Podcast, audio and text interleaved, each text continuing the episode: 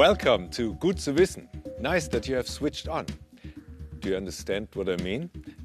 Also Englisch war in der Schule immer eines meiner Lieblingsfächer. Trotzdem ist es mir nie so ganz gelungen, meinen deutschen Akzent rauszubekommen. Und das geht wohl den meisten Menschen so, selbst wenn jemand jahrzehntelang im Ausland lebt. Dann hört man immer noch, ob diese Person aus Deutschland kommt, aus Frankreich oder eben aus Österreich. I want to make sure that everyone, you know, takes care of themselves and exercises. Eigentlich komisch, oder? Wir kennen sofort, wenn jemand mit Akzent spricht. Uns fallen auch die ganzen kleinen Aussprachefehler auf. Aber trotzdem bringen wir es selbst nicht fertig, eine Fremdsprache wie ein Muttersprachler zu sprechen. Warum ist das so? The boy forgot his book. The train is moving fast. Solche einfachen englischen Sätze, wie sie Doktorandin Rosa Franzke hier zu Demozwecken vorliest, haben die Phonetikerin Eva Reinisch von der LMU München und ihre Kollegen von 24 Deutsch-Muttersprachlerinnen für eine Studie vorlesen lassen, um einen Verdacht zu bestätigen. Unsere Hypothese war, dass einer der Gründe, dass es so schwierig ist, in der Fremdsprache unseren Akzent zu verbessern, ist, dass wir ihn bei uns selbst nicht so gut hören wie bei anderen. Und das versuchen wir hier zu testen, indem wir Probandinnen ähm, bitten, Sätze zu lesen und dann ihre eigenen ähm, Sätze zu bewerten und auch die Sätze von anderen Sprecherinnen. Der Clou? Bevor sie den Probandinnen ihre Stimmen wieder vorspielten, haben Reinisch und ihre Kollegen Holger Mitterer von der Uni Malta und Nicola Eger die Stimmen manipuliert, so dass sie wie Männerstimmen klangen. Das war ganz wichtig. Wir wollten ja schauen, wie sich die Leute selbst beurteilen. Ähm, aber sie sollten nicht wissen, dass sie sich selbst beurteilen. So wird zum Beispiel aus dieser Aufnahme The boy forgot his book. diese. The boy forgot his book. Jede Probandin bewertete vier solcher Männerstimmen, von denen eine ihre eigene war. Und tatsächlich zeigt die anschließende Auswertung, Also ist rausgekommen, dass sich die Probanden selbst besser bewertet haben als die anderen Stimmen, die sie gehört haben, obwohl sie sich selbst nicht erkannt haben. Woran das liegen könnte und was es wohl für Auswirkungen hat. Einerseits kennen wir unsere Aussprache am besten um, und verstehen uns wahrscheinlich dann auch besser. Ähm, und was wir gut verstehen, das finden wir meistens auch, dass es sich äh, besser anhört. Andererseits gibt es auch den mehr, mehr Exposure-Effekt. Das bedeutet, ähm, das, was wir gut kennen und woran wir uns gewöhnt haben, das finden wir auch besser. Einen Schluss, den wir daraus ziehen, ist, dass äh, das dazu beitragen könnte, dass man seinen eigenen Akzent so schwer verbessern kann. Weil wenn man sich selbst eigentlich schon als ganz gut einstuft, dann sieht man vielleicht den Grund nicht, ähm, dass man sich überhaupt noch verbessern könnte oder sollte. Erkenntnisse, die Sprachschülern und Lehrern in Zukunft helfen könnten. Und was bedeutet das denn jetzt für mich konkret, wenn ich meine Aussprache verbessern will? Was kann ich da machen? Sich äh, der Sprache aussetzen, vor allem auch Muttersprachlern, verschiedenen Sprechern und Sprecherinnen. Und unsere Studie zeigt, dass für Selbstsprechen es auch hilft, wenn man sich Feedback holt, dass man ähm, andere Leute bittet, ähm, darauf hinzuweisen, wo was verbessert werden kann. Aber sind wir mal ehrlich, für manche ist der Akzent ja eine Art Markenzeichen und ohne den wäre es dann auch schon wieder komisch. Ich sag nur, I'll be back. Ruanda ist ein kleines Land in Ostafrika, nicht einmal halb so groß wie Bayern, aber mit 12 Millionen Einwohnern leben dort ungefähr so viele Menschen wie bei uns. In kaum einem anderen afrikanischen Land wächst die Wirtschaft so schnell wie in Ruanda und die Digitalisierung, die spielt dabei eine große Rolle. So kann man dort zum Beispiel viele Angelegenheiten mit den Behörden online regeln. Und das erste Smartphone, Made in Afrika, kommt ebenfalls dorthin. Hier das Mara Phone. Seit einem Jahr ist es auf dem Markt. Es wird komplett in Afrika hergestellt und verkauft. Und wir haben uns eins besorgt. Und meine Kollegin Katharina hat es ausprobiert. Ob das Marathon was für mich wäre? Also ich kann es jetzt auf den ersten Blick natürlich nicht beurteilen, aber so, wenn man es jetzt nur mal anschaut, wie es aussieht, finde ich, wirkt es total gut verarbeitet und macht echt einen guten Eindruck. Was ich mir vorstellen könnte, bei dem Preis von irgendwie etwas über 200 Euro, dass vielleicht einfach die Kamera nicht so viel taugt. Aber ich teste jetzt einfach mal eine Woche lang und dann werde ich es nach der Woche auch noch mal einem Experten vorbeibringen, der das wirklich auf Herz und Nieren prüfen wird. Seit 2019 werden die zwei Versionen des Maraphones in Ruandas Hauptstadt Kigali produziert. Das Mara Z, das ich teste, und das günstigere Mara X. Ein zweites Werk gibt es noch in Südafrika. Pro Monat werden im Moment 10.000 Smartphones gefertigt. Ziel sind einmal 100.000 pro Monat. Eine Woche lang teste ich das Marathon im Alltag. Schaue mir an, wie gut Apps laufen, ob sich auch lange Videos ruckelfrei abspielen lassen. Und überrascht bin ich dann aber besonders von der Kamera. Also ich habe jetzt nicht nur hier drin fotografiert, sondern vorher auch draußen. Und ich bin mit der Kamera eigentlich total zufrieden. Insgesamt mit dem Handy. Auf mich macht es einen guten Eindruck. Der Akku ist ein bisschen schwach teilweise. Also der hat irgendwie so eine... Über den Tag kommt da schon, aber sehr viel mehr geht nicht. Aber ich bin eben kein Experte, ich bin nur Laiennutzer. Und deswegen gehe ich jetzt gleich noch zu einem richtigen Experten, zu Bernd Theis. Und der schaut sich das Handy an und wird mir dann sagen, was das drauf hat. Ich brauche selbst bald ein neues Handy. Ob er mir das Marathon empfiehlt?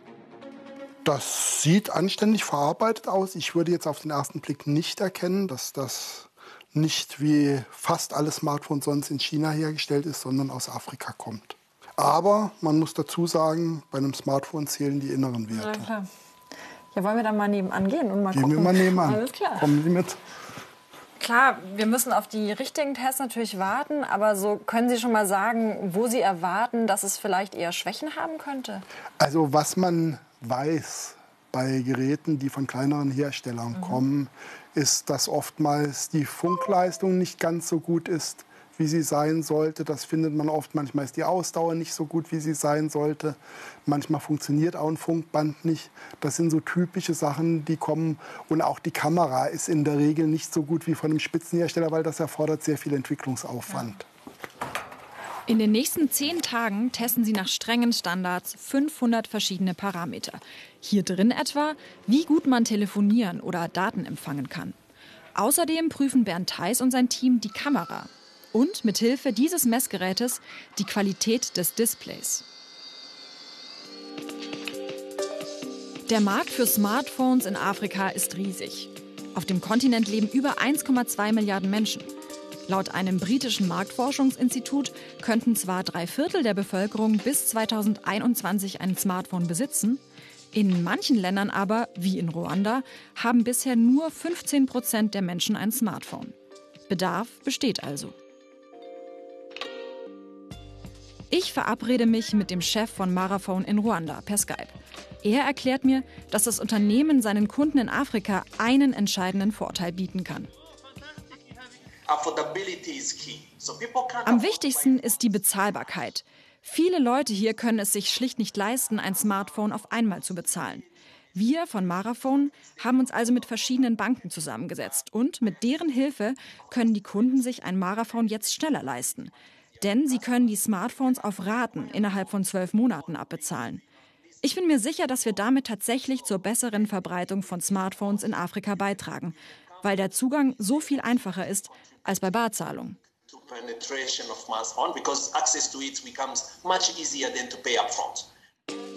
Für ihn geht es aber beim ersten in Afrika produzierten Smartphone auch um eine ganz grundlegende Entwicklung. Das Hauptziel unserer Smartphone-Fabrik ist, die Dynamik zu ändern, indem wir die Narrative verändern. Also weg vom bloßen Verbraucher in Afrika hin zum Produzenten und Verbraucher. Zehn Tage später, zurück bei Bernd Theis im Labor von Connect, der das Marathon getestet und mit Smartphones von Samsung und Huawei verglichen hat. Kann das Marathon überzeugen? Also die beiden Vergleichsgeräte, die ich ausgewählt habe, sind bei uns Geräte, die ein überragendes Preis-Leistungs-Verhältnis haben. Und wenn man das in Betracht zieht, kann das Marathon durchaus auf dem Markt mithalten. Doch ein Testergebnis sieht er kritisch. Die Akkuleistung.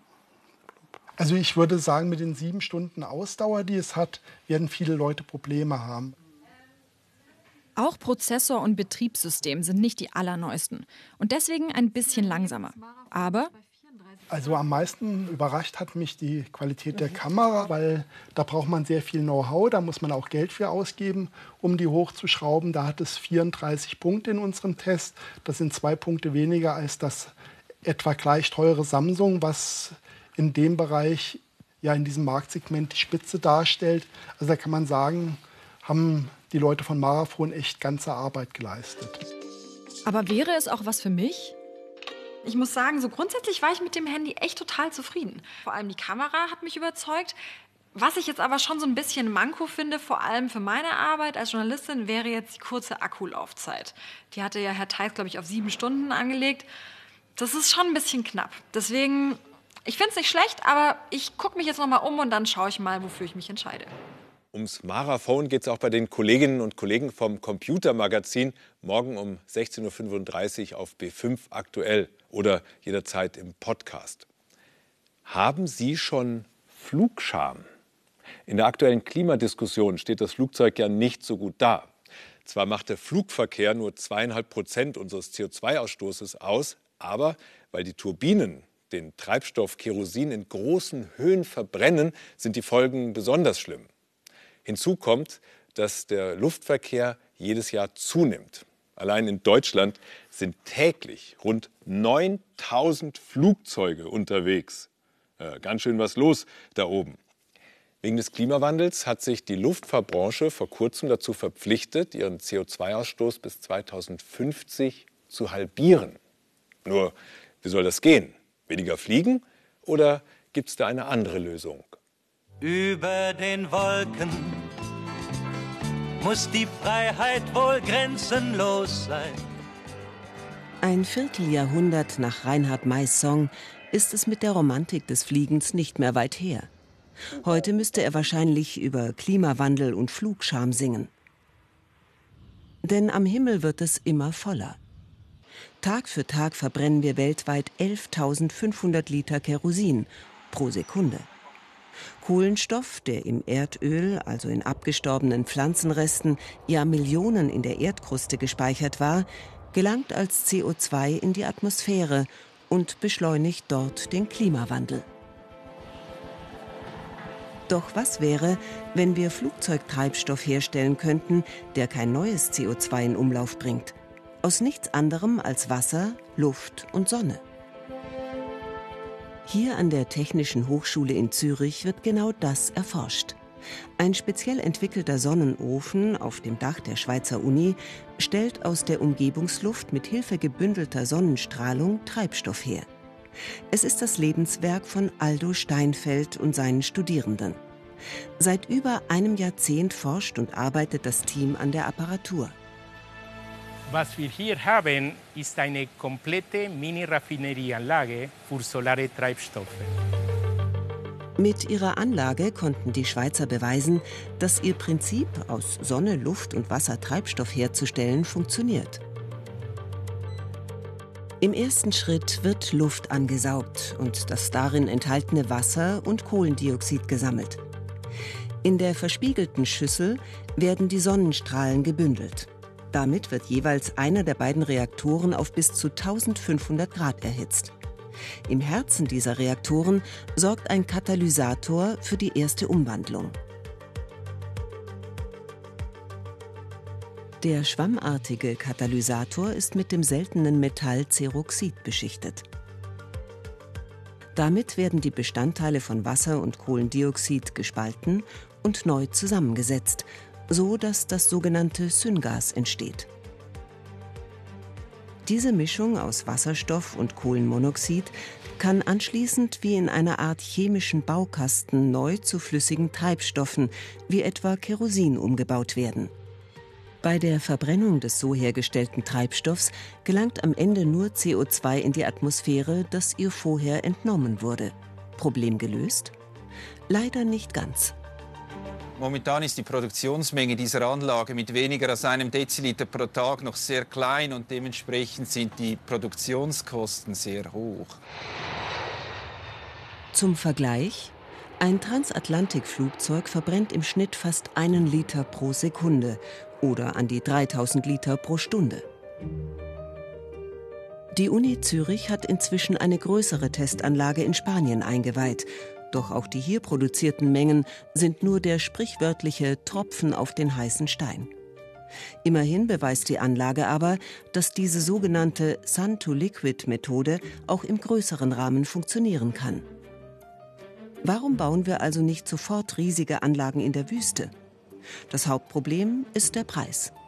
Noch ist Kerosin aus Erdöl unschlagbar günstig. Und der Treibstoff macht beim Fliegen ein Drittel des Ticketpreises aus.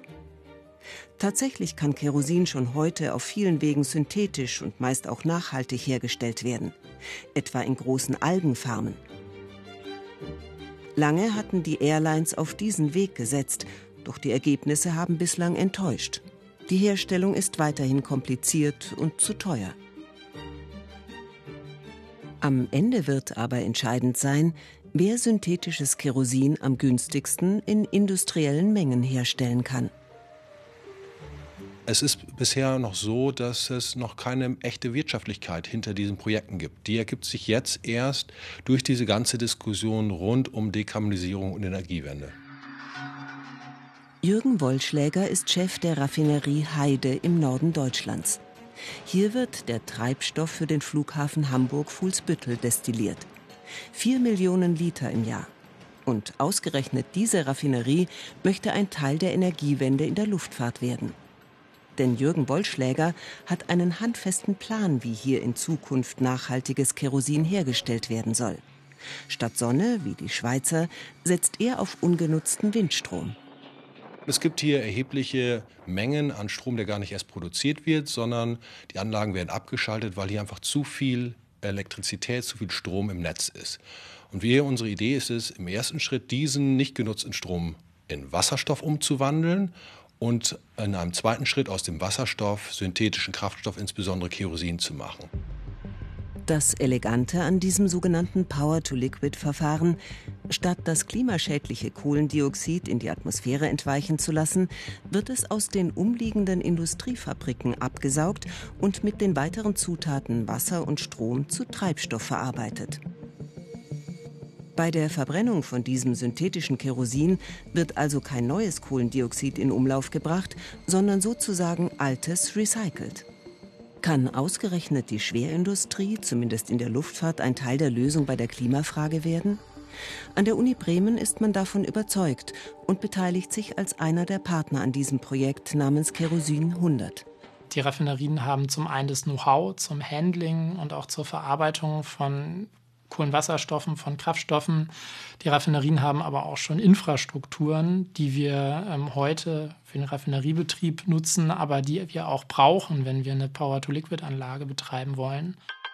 In spätestens fünf Jahren soll die Anlage synthetisches Kerosin für die Lufthansa produzieren. Wir möchten im ersten Schritt ganz gern, das ist unsere Ambition, 5% des Bedarfs des Hamburger Flughafens decken. Nachhaltiges Kerosin wird in Zukunft aus vielen Quellen kommen müssen. Entscheidend wird sein, wer den Alternativtreibstoff am günstigsten herstellen kann. Eines aber ist sicher. Um den eigenen CO2-Ausstoß bis 2050 zu halbieren, ist die Luftfahrt auf Projekte wie die der Uni Zürich und der Raffinerie Heide angewiesen. Und falls Sie jetzt Elektroflugzeuge vermisst haben, auch an denen wird natürlich geforscht, aber die haben auf der Langstrecke nur wenig Chance, denn in einem Liter Kerosin steckt 70 mal so viel Energie wie in einem Kilo Batterie. Elektrischer Antrieb kommt also vorerst nur bei Kleinflugzeugen in Frage. Ein Waschbär, ein asiatischer Marienkäfer und hier ein afrikanischer Halsbandsittich. Alles Tiere, die es früher bei uns nicht gegeben hat. Sie sind eingewandert oder eingeschleppt worden und heute sind sie bei uns heimisch. Manchmal stört das überhaupt nicht, ab und zu aber richtet so eine neue Art Schaden an. Am Bodensee, da gibt es momentan große Aufregung um diese kleine Muschel hier, die Quaggermuschel. Mit rasantem Tempo breitet sie sich aus und nichts und niemand scheint sie aufzuhalten. Sie lebt in der Tiefe und kommt aus dem Schwarzen Meer und ist klein. Es ist faszinierend und erschreckend gleichzeitig. Also für uns sehr ärgerlich und unerfreulich. Wir wissen auch noch nicht so richtig, was, was macht sie da. Die Quagga-Muschel sorgt für Unruhe am Bodensee. Es geht ums Trinkwasser, das Leben im und mit dem See. Zum Beispiel bei den Fischern. Seit Jahren fällt der Fang für Berufsfischer Christoph Bösenecker immer spärlicher aus. Und jetzt verheddern sich auch noch unzählige Quagga-Muscheln in seinen Bodennetzen. Diese Muscheln sind sehr scharfkantig. Kannst du, wenn du Pech hast, nach einem Mal auslegen. Wenn du, wenn du viel Muscheln hast, hast du das ganze Netz der Länge nach mit lauter solchen kleinen Löchern. Und das, das schränkt natürlich die, die Fängigkeit ein. Zum Essen sind die Muscheln zu klein. Der Nutzen hat unterm Strich niemand davon. Ja. 2016 tauchte die Quagga-Muschel zum ersten Mal im Bodensee auf. Vermutlich kam sie als blinder Passagier, an Bootsrümpfen haftend, hierher. Vieles an der Muschel ist Wissenschaftlern vom Institut für Seenforschung in Langenargen noch ein Rätsel. Mit einem Monitoring will das Team um Thorsten Rennebart erst einmal herausfinden, wo überall und wie schnell sie den See besiedelt. Wir fahren jetzt an eine relativ tiefe Stelle mit äh, ja, Wassertiefen so um die 180 Meter. Da werden wir dann eben eine Probe nehmen und ähm, in der Tiefe haben wir in der Vergangenheit auch schon Muscheln gefunden, also Quagga-Muscheln gefunden. Dabei ist es ungewöhnlich, dass eine Muschel so tief unten lebt. Die ist offenbar in der Lage, mit dem Nahrungsangebot, was dort unten herrscht, auch zurechtzukommen und äh, da halt auch mit diesen tiefen Temperaturen wachsen zu können. Planänderung. Das Wetter schlägt plötzlich um. Das Boot muss umkehren. Die Forscher beschließen, an einer weniger tiefen Stelle das Sieb für die Proben runterzulassen. Es soll wie ein Schlitten über den Seegrund gezogen werden und auf einer Strecke von 50 Metern alles einsammeln, was dort liegt. Thorsten Rennebart schaut sich derweil Wasserproben an. Es ist also aufgefallen, dass wir auch im Winter jetzt Muschellarven haben, was vorher nicht der Fall war. Und die Tatsache, dass sie sich auch im Winter vermehren können, diese Quagga-Muscheln, erklärt halt auch, warum sie so schnell ist, warum sie so schnell den ganzen See besiedelt. Und das sieht man hier rings um den See. Große Massen vorkommen, 500 bis 1000 Exemplaren pro Quadratmeter, wo diese Muschel sich schon ausgebreitet hat. Und das setzt auch den Trinkwasserversorgern zu. Denn die Quagga-Muscheln verstopfen die Ansaugrohre im See. An den Rohren und Betonwänden der Wasserwerke siedeln sie zu Hunderten. Allein fürs Saubermachen mussten vier zusätzliche Mitarbeiter angestellt werden.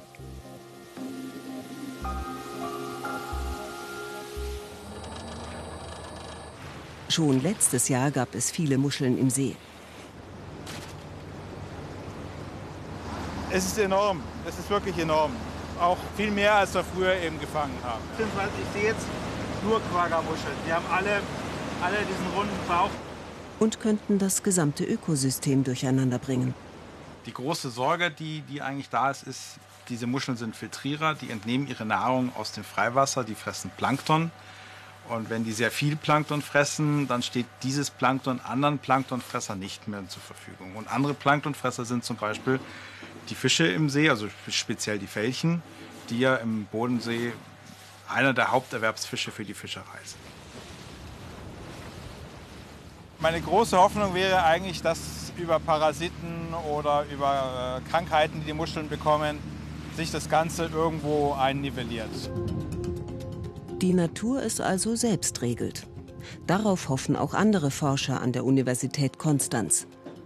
Die Biologin Hui Sang hat zusammen mit dem Limnologen Karl Otto Rothaupt in unterschiedlichen Wassertiefen Käfige versenkt.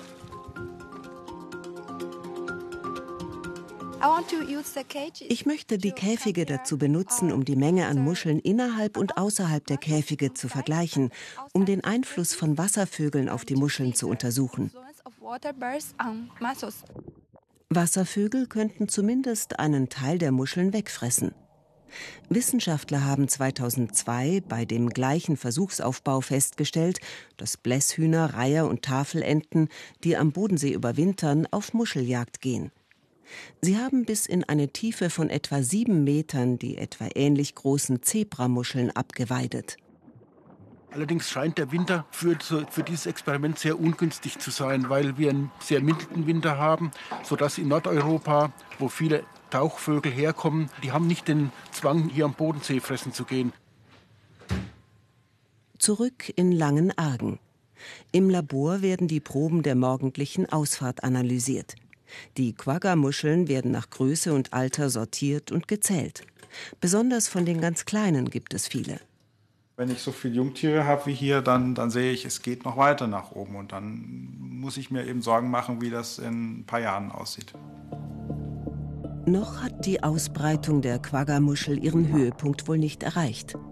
Und so wird sie Forscher, Fischer und Wasserversorger weiter in Atem halten.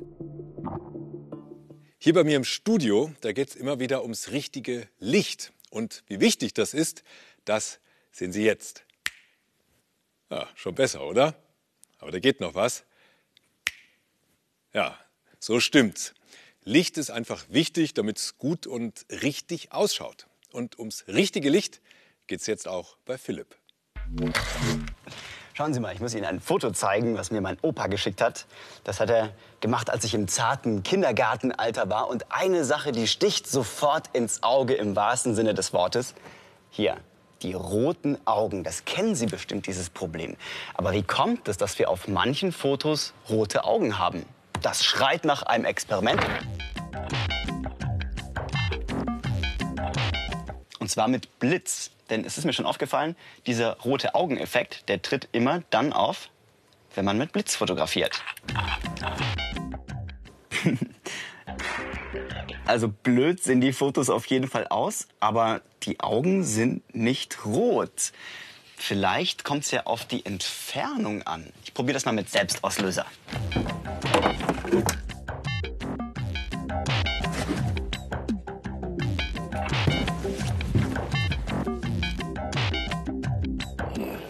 zoome mal ein kleines bisschen ran. Rote Augen. Hat funktioniert. Bei so kleinen Kameras, da ist der Blitz ja meist relativ nah am Objektiv. Das heißt, wenn der Kandidat genau in die Kamera reinschaut, dann wird das Licht vom Blitz von der Netzhaut reflektiert direkt in die Kamera. Und wenn die Kamera jetzt weiter weg ist, dann ist der Winkel kleiner und noch mehr vom Blitz landet im Objektiv.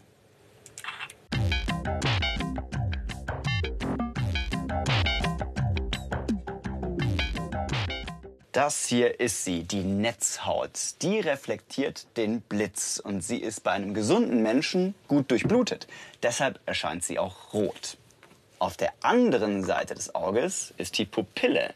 Die steuert, wie viel Licht im Auge landet. Wenn es hell ist, zieht sie sich zusammen. Die Pupille steuert also, wie viel Licht im Auge landet und vor allem, wie viel man dann auch von der Netzhaut sieht. Diesen Effekt nutzen moderne Kameras mit einem sogenannten Vorblitz. Das ist ein Blitz vor dem eigentlichen Blitz, der dafür sorgt, dass die Pupille sich zusammenzieht, sodass beim eigentlichen Foto ganz wenig Licht von der roten Netzhaut reflektiert wird. Wenn nachts bei Tieren die Augen leuchten, dann ist das ein anderer Effekt und der entsteht, weil viele nachtaktive Tiere eine besondere Schicht im Auge haben. Wie ein Spiegel wirft die das Licht zurück und so verdoppelt es sich und so können die Tiere besser sehen und gleichzeitig funkeln ihre Augen. Gut zu wissen. Und damit danke und bis zum nächsten Mal.